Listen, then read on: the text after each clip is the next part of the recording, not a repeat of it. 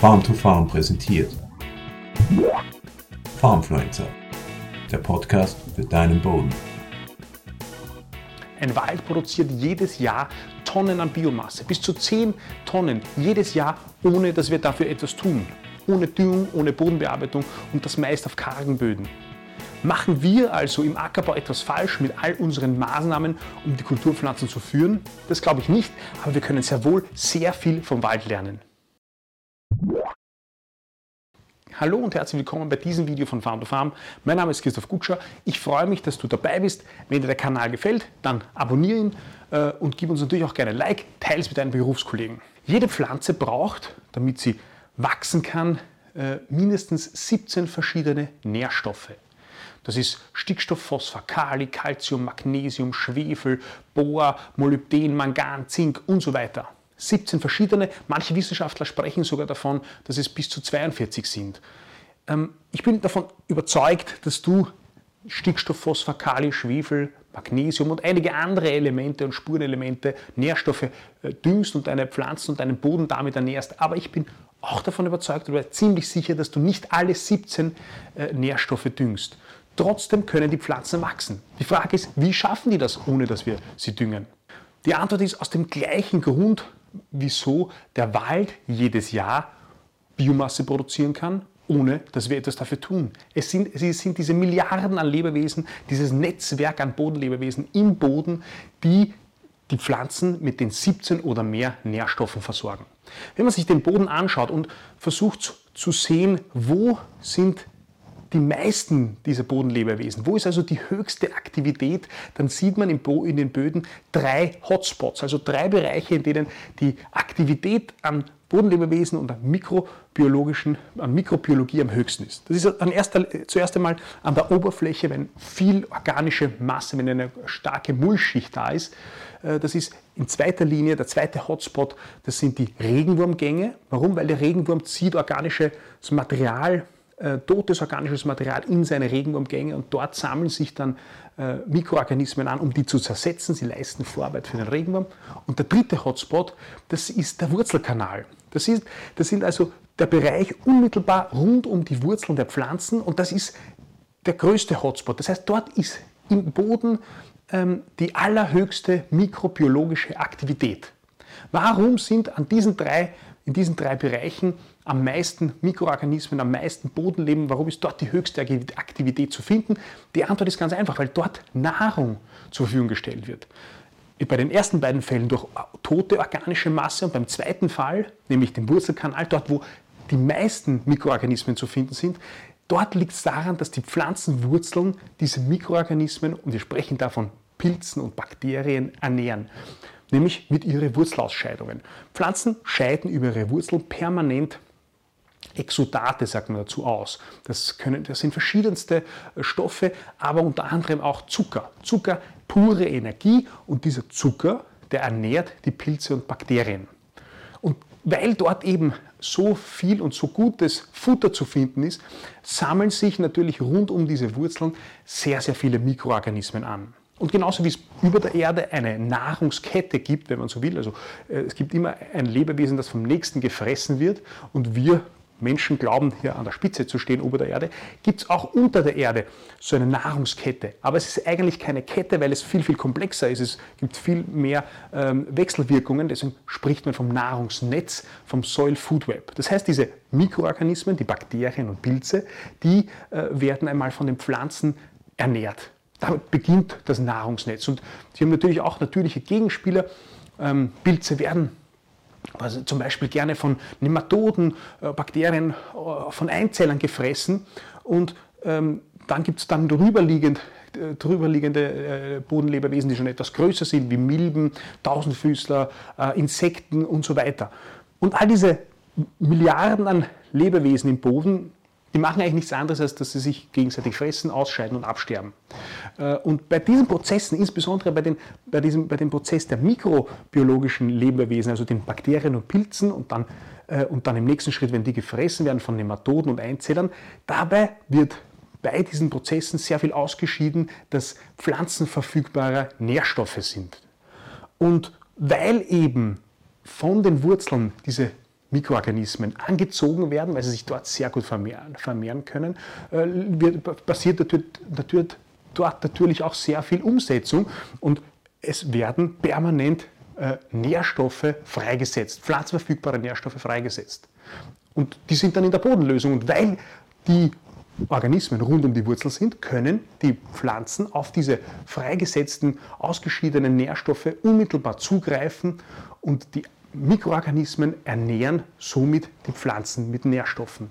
Und weil eben die Pflanzen dafür sorgen, dass sich dort äh, sehr, sehr viele Mikroorganismen und Bodenlebewesen ansiedeln, passiert natürlich dort auch der, der, der, der, Prozess, dass Nährstoffe, die vielleicht von anderen Gegenden im Boden, wenn man so will, ähm, kommen, dort letztlich freigesetzt werden und in die Nahrung und zur Nahrung der Pflanzen werden. Das ist äh, dieses Soil Food Web, dieses Nahrungsnetz, das unmittelbar abhängig von den Pflanzen ist und das aber auch dafür sorgt, dass die Pflanzen selbst ernährt werden. Und das ist der Grund, warum der Boden äh, letztlich von alleine den Wald ernährt und der Wald, ohne dass wir etwas dafür tun, äh, Tonnen an Biomasse produzieren kann und dass auch die Pflanzen, ohne dass wir alle essentiellen Nährstoffe düngen, äh, wachsen können, obwohl sie eigentlich alle Nährstoffe brauchen und wir nur einen Teil davon düngen. Diese Masse, diese Milliarden an Bodenlebewesen im Boden, äh, das ist ganz interessant. Da gibt es eine Studie aus Mitteleuropa, wo man sich verschiedenste Böden angesehen hat und, und sich genau angesehen hat, wie viel Lebewesen findet man und wie ist die Verteilung dieser Bodenlebewesen. Und äh, im Schnitt all dieser Böden hat man äh, 4000 Kilogramm, fast, fast 4000 Kilogramm pro Hektar an lebenden äh, Organismen im Boden gefunden und den größten Teil, nämlich fast 90 Prozent dieser Organismen, das sind Bakterien, Pilze und Regenwürmer. Und genau deshalb reden wir wenn wir über den Boden und über Bodenlebewesen reden, natürlich so oft über Bakterien, Pilze und Regenwürmer, weil die auch den größten Masse, Massenanteil an äh, Bodenlebewesen im Boden ausmachen. Von den 4000 Kilo fast 90 Prozent. Deswegen spielen sie so eine bedeutende Rolle. Es gibt dann natürlich noch unzählige andere, äh, aber eben in weniger massigen Vorkommen. Wenn wir es nun schaffen, dass wir auch am Acker dieses natürliche Gleichgewicht herstellen, dann kann dieses natürliche Gleichgewicht im Boden, nämlich dass, dass wir versuchen, äh, alle Bodenlebewesen so gut wie möglich zu fördern, dass es nicht Einzelne gibt, die Überhand nehmen und andere, die unterdrückt werden oder die zurückgedrängt werden, weil dann funktioniert natürlich dieser, dieser Nahrungskreislauf nicht. Wenn wir aber es schaffen, so gut wie möglich diesen natürlichen, dieses natürliche Gleichgewicht herzustellen, dann können wir natürlich auch unglaublich viel für unseren Ackerbau und für einen wirtschaftlichen Ackerbau tun, weil wir damit natürlich äh, uns bei der Düngung etwas ersparen und natürlich gesündere und vitalere Pflanzen haben. Aber es ist natürlich auch zwangsläufig so, dass mit, jeder, mit, mit, mit der Bewirtschaftung der Böden, wie der Name ja schon sagt, äh, wir einen Einfluss, äh, zwangsläufig einen Einfluss auf den Boden, auf, die Boden, auf das Bodenleben haben. Das können wir nicht verhindern, aber wir können versuchen, wenn wir verstehen, wie der, wie der Boden funktioniert, wie das Bodenleben funktioniert, diese Einflüsse so gering wie möglich zu halten und das Bodenleben so gut wie möglich zu fördern. Wenn wir das Gleichgewicht, wenn wir das Bodenleben aus dem Gleichgewicht bringen, dann funktioniert das Nahrungsnetz nicht. Und manche Organismen sind, äh, Mikroorganismen, nämlich die Pilze, sind zum Beispiel sehr, sehr anfällig auf Bodenbearbeitung, weil die sind relativ große Organismen und durch starke Bodenbearbeitung werden sie mechanisch geschädigt. Äh, damit drängen wir Pilze im Boden durch Bodenbearbeitung zurück und es überwiegen Bakterien. Deshalb macht es Sinn zu versuchen, äh, den Boden so wenig wie möglich zu bearbeiten und den Boden so weit wie möglich in Ruhe zu belassen. Das Ganze kann aber auch nur funktionieren, wenn wir dahinter sind und das Bodenleben permanent füttern. Wir müssen natürlich versuchen, das Bodenleben zu füttern. Und wie wir gesehen haben, wo und wie können wir Bodenleben am besten füttern, wo ist die höchste Aktivität rund um die Wurzeln der Pflanzen. Deshalb macht es Sinn, so gut wie möglich und so lang wie möglich zu versuchen, den Boden bewachsen, grün, lebendig bewachsen zu halten, weil so fördern wir maximal auch das Bodenleben. Mindestens genauso wichtig ist aber, dass wir ein vielfältiges Bodenleben fördern. Wir, wir müssen versuchen, alle Spieler in diesem komplexen äh, Soil Food Web, in diesem Nahrungsnetz zu fördern. Und das können wir letztlich eben auch beeinflussen, indem wir versuchen, so viel wie möglich Pflanzen auf dem Boden im Acker zu platzieren, weil über die Wurzeln haben wir natürlich die größten Auswirkungen, die größten Chancen, das zu beeinflussen. Das heißt, der Versuch, die Fruchtfolge so weit wie möglich zu machen, der Versuch, äh, mit Zwischenfrüchten vielfältige, artenreiche, smarte, intelligente Zwischenfrüchte zu integrieren, um diverses Bodenleben zu fördern und dieses Gleichgewicht erhalten zu können weil ich davon persönlich überzeugt bin, dass Zwischenfrüchte eine extrem wichtige Maßnahme ist, um all diese ähm, Faktoren, um dieses Bodenleben zu fördern. Deshalb bieten wir von Farm to Farm auch Zwischenfruchtmischungen an. Standardmischungen und individuell abgestimmte Mischungen auf dich und deinen Betrieb. Wenn du daran Interesse hast, schau gerne auf unsere Website. Die meisten dieser Bodenlebewesen können nur in einem bestimmten Temperaturspektrum leben, nämlich zwischen minus 5 Grad und plus 28 Grad. Sie sind natürlich bei niedrigen Temperaturen weniger aktiv, aber sie sterben nicht ab. Unter minus 5 Grad sterben sie ab, über 28 Grad sterben sie auch ab. Es gibt dann noch Bodenlebewesen, Mikroorganismen, die bis 45 Grad leben können, aber darüber ist es dann vorbei. Das heißt, wenn sich der Boden äh, auf über 40, 45 Grad erwärmt, im Sommer, wenn er nackt da liegt, auf über 60 Grad oder im Winter, äh, wenn es kalt ist auf, und, und die tiefe Schichten durchfriert, dann stirbt das, diese Mikrobiologie, dann stirbt ein großer Teil des Bodenlebens ab und muss, sobald die Temperatur wieder äh, angepasst sind, von neu anfangen, sich zu vermehren. Das bedeutet, wir sollten versuchen, die, auch die Temperatur im Boden so gut wie möglich zu steuern und das können wir natürlich puffern mit einer Mulchschicht, indem wir versuchen, den Boden bedeckt zu lassen.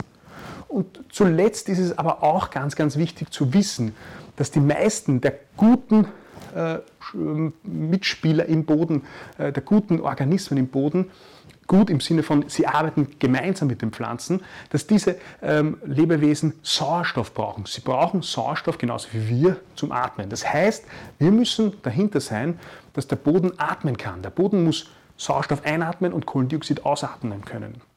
Wie schaffen wir das? Nein, nicht mit dem Traktor und einem Bodenbearbeitungsgerät, sondern das Beste, die beste Atmungsaktivität im Boden schaffen wir durch eben wieder lebendige Pflanzen, durch Wurzelung und selbst die, die, Mikroorganismen. Dieses Zusammenspiel aus Pflanzen und Lebewesen sorgt selbst dafür, dass wir eine ideale Porenverteilung haben und dass der Boden atmen kann. Ich finde persönlich diesen Gedanken extrem faszinierend, wenn man beginnt zu verstehen, dass der Boden atmen muss, dass er wie eine Lunge ist und äh, ständig Sauerstoff ein- und Kohlendioxid ausatmen tut und muss. Und äh, wenn man das einmal versteht, dass, dieses, dass dieser Organismus atmet, dann versteht man auch, warum es so weh tut, wenn dann am Boden nackt da liegt, braun da liegt, weil dann sieht man, dass er nicht lebt und dass er nicht atmen kann. Wenn wir also versuchen, im Ackerbau an all diesen Stellschrauben zu arbeiten und zu versuchen, dieses Gleichgewicht herzustellen. Das wird nicht von einem Tag auf den anderen gelingen und das wird auch nicht jedes Jahr und äh, bei jeder Maßnahme gelingen. Aber wenn wir versuchen, so gut wie möglich die Stellschrauben in die richtige Richtung zu lenken und dieses Gleichgewicht zu fördern, dieses Bodenleben zu fördern, dann tun wir was Gutes für den Acker und tun auch was für unsere Geldbörse, weil der Ackerbau damit profitabler wird. Ich hoffe, du hast aus diesem Video was mitnehmen können und ich hoffe, dass wir uns beim nächsten Mal sehen. Bis bald. Farmfluencer, der Podcast für deinen Boden.